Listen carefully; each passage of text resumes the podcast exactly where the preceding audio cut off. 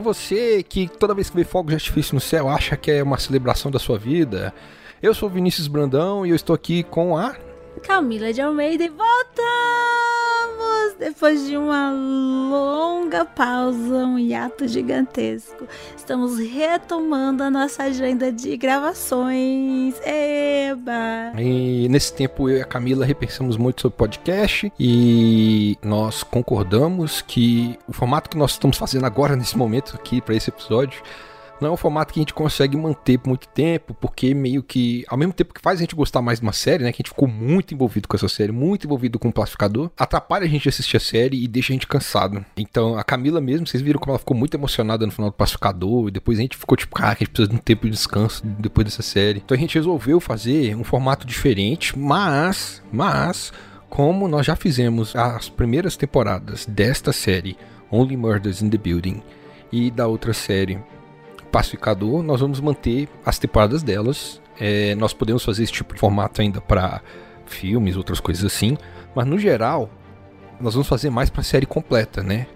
Por exemplo, eu estou tentando convencer a Camila de fazer um episódio com uma convidada sobre uma certa série aí que eu não assisti, só ela e essa convidada assistiram. Então, mandei mensagem, gente, pedindo pra Camila fazer esse episódio. Para você que procurou no Instagram nossas contas, né? Nós tivemos um problema. O Instagram, tipo, excluiu nossa conta assim do nada. Uma conta com 20 seguidores, não sei o que aconteceu. Alguém denunciou. Tinha algum nudes lá? Não, sabe o que aconteceu naquela conta do Instagram? Quando a gente começou ela, nos primeiros episódios, veio esses 20 seguidores uma vez e eu segui todos eles de volta e o Instagram considerou isso uma forma inadequada de, de uso do, da rede social. Enfim, a nossa pequena conta não teve como reverter o negócio, excluiu a conta, então nós estamos com uma nova conta, começando tudo do zero né? Mas os podcasts lá nas plataformas, no Spotify tá lá, toda a temp primeira temporada. E a primeira temporada é do Pacificador. A nossa nova conta no Instagram é Curtindo Juntos Pod. P-O-D. Só isso. Curtindo Juntos Pod. Tudo junto.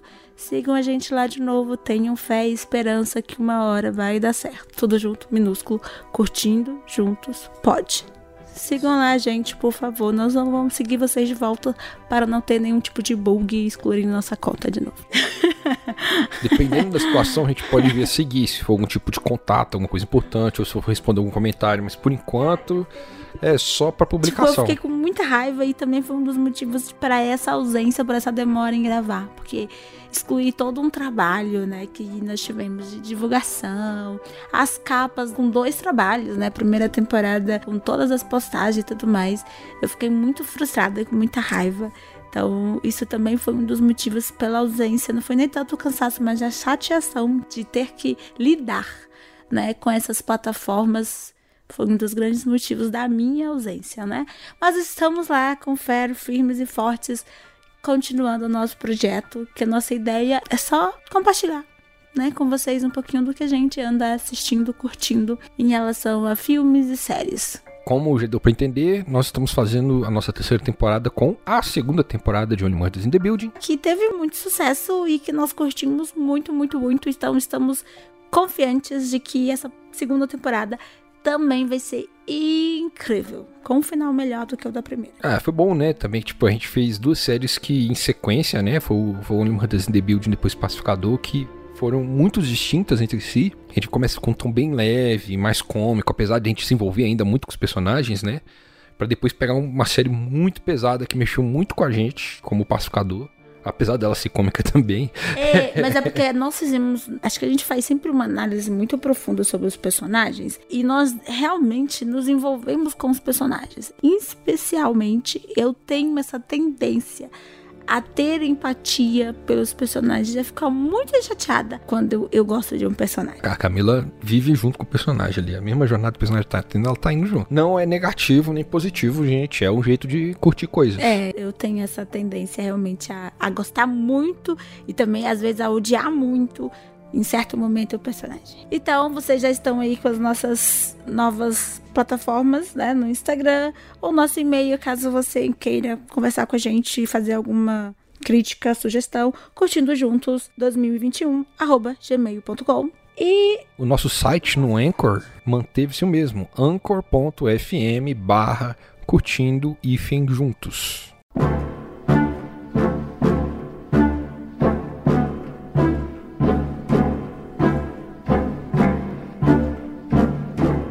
Do episódio: Persons of Interest, que é um termo usado em inglês para suspeitos. E no caso, os três são suspeitos, né? E eu acho, inclusive, que quando eles estão na delegacia em inglês, alguém fala: Vocês são todos pessoas de interesse. Obrigado. Agora.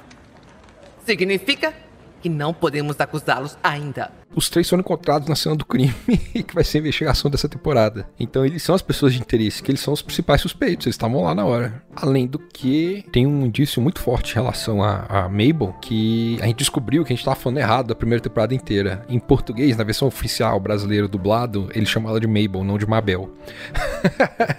é, a Mabel, ela sempre falou que ela tinha um sonho de matar alguém com agulha de tricô que ela usava para tricotar lá na casa dela. E a a, Bunny, a síndica do prédio, foi encontrada com uma agulha de tricô enfiada na ferida dela. Mas nós, logo na primeira cena da investigação, nós recebemos a primeira pista que a Bunny foi assassinada com oito feridas. Oito facadas, né? E que eles não têm essa arma do crime. E nem a Mabel, nem o Charles, nem o Oliver sabiam que era uma faca, a arma do crime. Que não era só a agulha de tricô. Ou seja, dificulta a chance da Mabel realmente ser a assassina do ponto de vista da polícia, né? A Sim, gente sabe que ela não é assassina. A Mabel tinha motivos por conta desse, dessa fala dela. O Oliver, claramente, né, tinha, assim, tinha um ódio pela Bunny. Ele fazia, né, é, ela queria tirá-lo do apartamento por conta dos vários é, aluguéis vencidos, condomínio. Até então, eu fiquei pensando, tipo, o Charles, então, não tem nada, né? Mas então surge agora algo que incrimina o Charles nesse primeiro episódio. O primeiro episódio foi em grande parte para revelar o, a ligação do Charles com o assassinato, né? Exatamente. Além da, além da Mabel e do, e do Oliver. Terem já fortes indícios como suspeitos, agora nós temos também colocando o Charles como um dos principais suspeitos.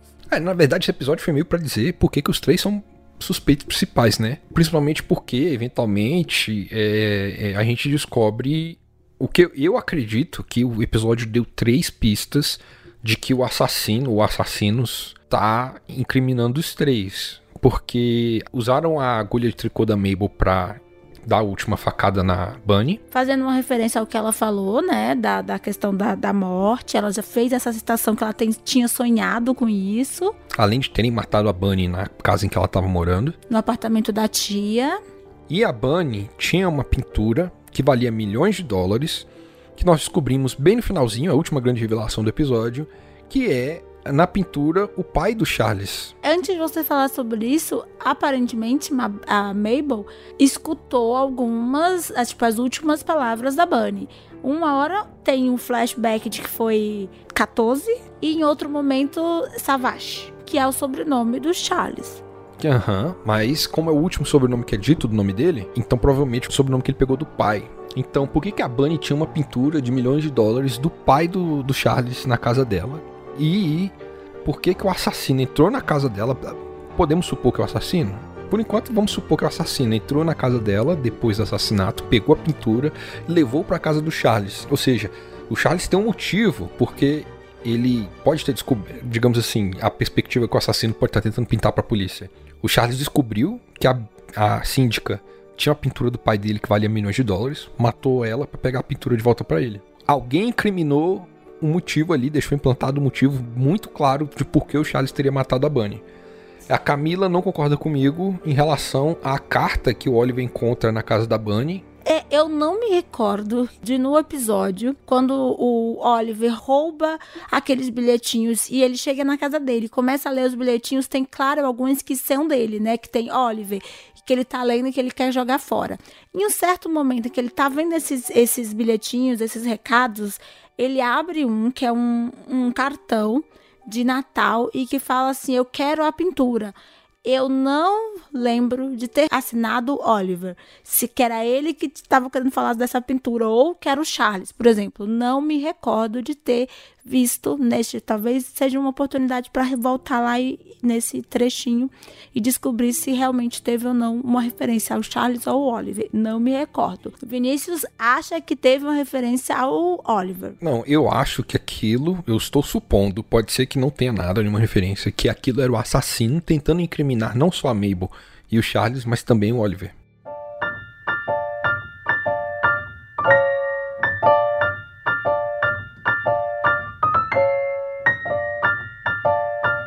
Então, antes da gente aprofundar nessas perguntas, nessas teorias, Camila, o que você achou do primeiro episódio da segunda temporada de Only Murders in the Building? Foi envolvente. Eu acho que a série, como um todo, tem, né, desde a primeira temporada, explorado isso. Aos piadinhos durante todo o episódio, né? Curtas, mas bem marcantes é, introduziu personagens novos. Quem me chamou mais atenção assim, nesse, primeiro, nesse primeiro episódio foi a Alice, é, que é a dona da galeria que chama Mabel para expor. Eu achei ela assim bem suspeita. Extravagante. É, é mais para suspeita mesmo, tipo, hum, o que, é que ela viu lá naquele no painel que despertou todo esse interesse dela e a conversa que ela tem com a Mabel, tipo, cheio de de nuances, assim, de, sabe, de um mistério. Ela é uma das poucas pessoas, eu acho que apareceu na série até agora, que desmonta a Mabel no, for, no jeito sempre cínico e, e engraçadinho da Mabel de ser. Que tal voltar para conhecer melhor nosso espaço? Aqui não tem culto, né? Só tem que trazer suas tintas. Eu adorei aquela. A cena como um todo foi muito bonita. E a Mabel tava fazendo uma referência ao primeiro episódio em que ela estava de laranja, né? No elevador que ela entra nesse momento. O tempo todo eu acho que a série estava puxando nesse primeiro episódio a referência do primeiro episódio da, né, da primeira temporada. Fazendo marcações com os três personagens, apresentou da mesma maneira como foi. Primeiro falando do Charles, depois da Mabel e depois do Oliver. Mais do que isso, né? Porque começa, começa com eles falando sobre Nova York. E a primeira temporada começa com eles falando sobre Nova York. Cidade de Nova York quem não quer ser o assunto desta cidade? Quando vai para a perspectiva do Charles e do Oliver e da Mabel aqui na mesma ordem que foi na primeira temporada, em vez de ser sobre como é viver em Nova York, é sobre a queda deles depois do triunfo da primeira temporada, que os dois estão na delegacia, os três estão na delegacia agora sendo interrogados como principais suspeitos de um assassinato. Eu gostei bastante também, eu acho que tá assim, um ótimo gancho para a temporada inteira. Uma outra coisa que gostei muito é que, assim, talvez refletindo a primeira temporada, nós já sabemos os grandes conflitos dos três agora. Tipo, a gente não precisou de quatro episódios. Na primeira temporada levou quatro episódios para apresentar os conflitos da Mabel, os conflitos do Oliver, os conflitos do Charlie. Essa aqui não. Acabou o primeiro episódio, eu já sei os motivos deles. Por que, que eles vão embarcar nessa jornada do podcast? E, por, e o que, que isso significa pessoalmente para cada um deles, individualmente. Agora realmente eles querem uma virada de chave, né? Grandes oportunidades surgiram para eles né, o Charles a retomar o, o personagem de sucesso dele, só que agora como tiozão, a Mabel expor, que é o, que é o sonho dela, como ela fala, tá, a Cinda acertou em falar que eu tô realmente muito envolvida nessa história, porque eram, eram os amigos dela lá na primeira temporada, né? É, tinha o Tim, que tinha uma forte ligação com ela, que apresentou ela no prédio e nesse universo novo ela tinha uma forte ligação realmente com eles, mas agora o sonho, é a realização de um sonho, é além do podcast, né? Eu acho que ainda mais, né? Porque reflete, isso é uma coisa que eu gostei muito, reflete o que ela aprendeu na primeira temporada. Que a primeira temporada ela aprendeu e tem todo aquele arco de quando eles visitam a mãe dela, e a mãe dela joga na cara dos dois, que tipo, a Mabel já é muito definida por esses crimes. Então ela precisa ser capaz de se descobrir além disso. E a Mabel descobre isso no final da, da, da primeira temporada. Então, Agora que ela tá pronta para seguir adiante, puxaram ela de volta para esse negócio, cometendo um terceiro crime.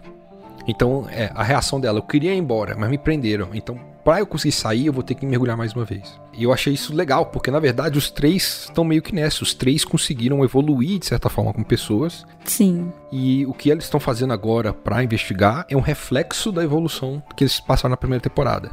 O que é muito melhor que várias séries por aí, porque a maioria das séries começa a segunda temporada, os personagens simplesmente continuam sendo as mesmas pessoas depois de todas as jornadas que eles fizeram. E o Oliver tem a chance de entregar um roteiro, né? De ele escreveu uma ideia para uma série trazendo a narrativa do podcast deles. É, eu, eu, eu vou comentar aqui, posso completar? Pode. Então tá, é porque você já falou da Alice, né? E aí agora está falando da Amy Schumer. É, esse episódio tem três pontas especiais, assim. Para mim são especiais. Aqui temos a Amy Schumer, que atualmente é uma das maiores comediantes dos Estados Unidos, né? A Cara Delevingne, que é uma das maiores modelos vivas aí. E, e o Michael Rapaport, que, tipo, ninguém deve conhecer o Michael Rapaport, mas pra Camila ele é o pai do Sam. É o pai do Sam do Atypical. E para mim ele é um ator que fez um zilhão de filmes na década de 90 que eu assisti, tipo, fazendo ponta, às vezes papel principal. Então, tipo, eu tô gostando de ver Confesso, ele... eu adorava aquela série, pena que acabou. Assistam, tá na Netflix, Atypical. E é bom que o Michael Rapaport, ele tem um, um, negócio meio... Ele gosta de fazer ator dramático, mas ele também é, é comediante. E ele é muito voltado com a cena do rap, do hip hop nos Estados Unidos. Então eu gostei dele sendo um cara meio racista no começo do episódio.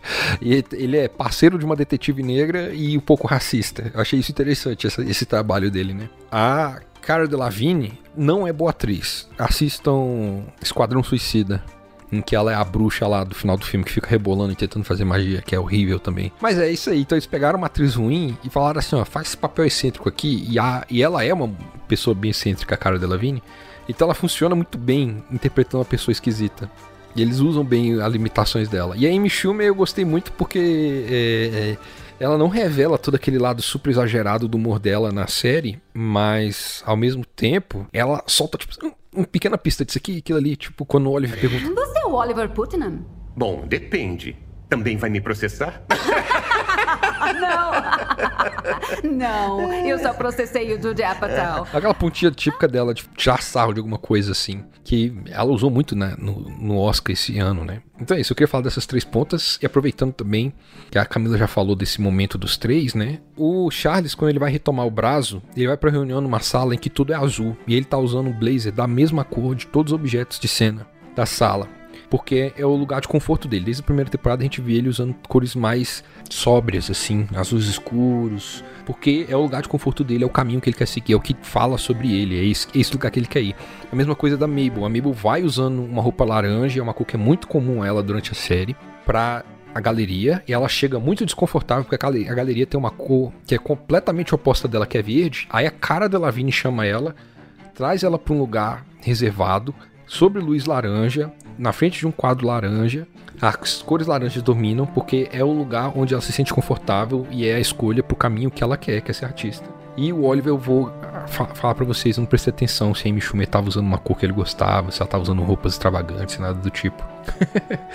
Mas é isso, o legal é isso, tipo assim, é, a primeira temporada eles estavam querendo preencher a vida vazia dos, deles com o podcast, agora eles encontraram algo que preenche eles do jeito que eles gostam e eles precisam fazer o podcast para conseguir alcançar esse algo. Agora eles têm três grandes oportunidades e para que essas oportunidades possam, né, realmente acontecer, eles precisam limpar o nome deles. E a Cinda que foi apresentada na primeira temporada, a moça do podcast de muito sucesso, tem destilado veneno né, falando deles, sobre eles serem suspeitos ou até mesmo terem realmente cometido o crime, e eles precisam contar a história ao modo deles, contando realmente como aconteceu.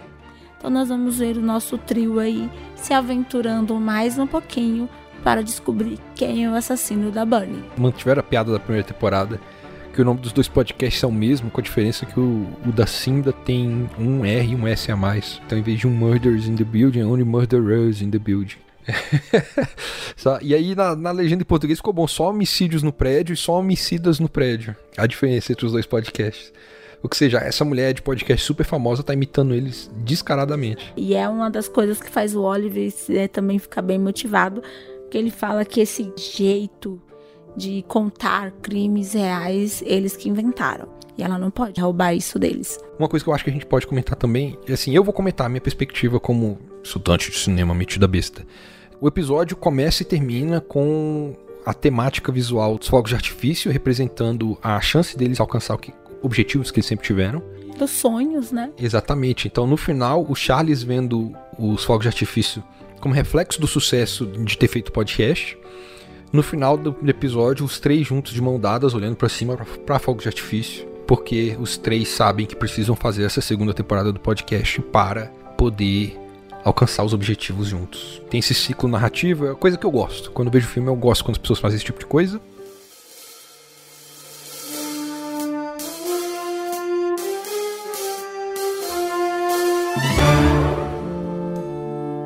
Para finalizar, o que, que a gente espera do próximo episódio, Camila? Diferente da primeira temporada, em que eu não fiquei motivada no primeiro episódio, que eu fui, tipo, me interessar realmente pela série lá pelo terceiro episódio, é porque eu conheço, né, os personagens agora, já estou simpatizando com eles já desde a outra temporada. Estou curiosa, né, para saber o que, como eles vão conseguir resolver a questão da obra lá do quadro que está na casa do Charles. Então já me deixou intrigada e curiosa desde o primeiro episódio. É verdade, né? Tem uma relação pessoal aí, né? O pai do Charles tinha alguma relação com esse assassinato. E eu fiquei curioso porque ele não respondeu às dúvidas principais da primeira temporada que ficou quando eles são presos, que é por que a polícia entrou daquele jeito no prédio se nem eles mesmos sabiam que ia estar tendo assassinato. Uma denúncia anônima. O assassinato nem tinha acabado ainda, né? A mulher nem tinha morrido ainda, mas estava entrando um esquadrão de polícia no prédio. Denúncia anônima, né? Já que foi uma coisa armada, estão tentando incriminá-los. Sim, é, a outra dúvida é como que a Cinda sabia que deveria estar no prédio? Naquela hora, sendo que para eles foi surpresa total pra gente também, Ela e o assassinato ainda não tinha acabado. Vigiando eles, né? Ao invés de estar procurando um, um criminoso, a Cinda tá meio que buscando o jeito mais fácil, que é incriminar alguém para receber a culpa, né? Ao invés de buscar fazer uma investigação que demanda muito trabalho, ela resolveu plantar, vamos dizer que foi ela, né? Plantar provas, porque aí ela já tem três culpados. Será que a Cinda tá incriminando eles vai ser tipo umas pistas falsas, que na primeira temporada que a gente tinha várias pistas que mostravam o outro crime, quem matou a amiga da Mabel, da Mabel, 10 anos antes. Será que vai ter isso? Vai ter tipo outro crime que tá sendo acobertado no meio desse, que nem nessa? Será? Será que a Cinda tá envolvida em outro crime e na verdade tem um assassino da Bunny, que não tem nada a ver com o quadro, e a carta. Cenas para o próximo episódio. Coisas que nós queremos. Eu também quero continuar vendo, eu quero mais cenas como a do gato. Tem uma, tem uma troquinha engraçada com Howard, o dono do gato, sobre como ele gostaria de ter o quadro é, pornográfico na casa dele. Mas ele só tem interesse depois que ele descobre que o gato tem testículos expostos. eu ri muito dele, tipo, oh, talvez eu compre um quadro desse. Hum. E, a, e a camisa dele ainda cheia de pelo de gato. é isso, foi bom estar de volta. Nos encontramos então no nosso segundo episódio, segunda temporada, hein? Nesse mesmo lugar, nesse mesmo bate-canal. É isso aí, gente. Até o próximo episódio. Até o nosso próximo episódio. Eu quero manter a lembrança de que todo dia, quando vocês levantam, vocês respiram, vocês se alimentam, vocês valem a pena. Tá difícil, mas lembrem-se que é difícil para todo mundo e que vocês merecem o que vier de bom para vocês. Uhul. Beijos, gente. Beijos!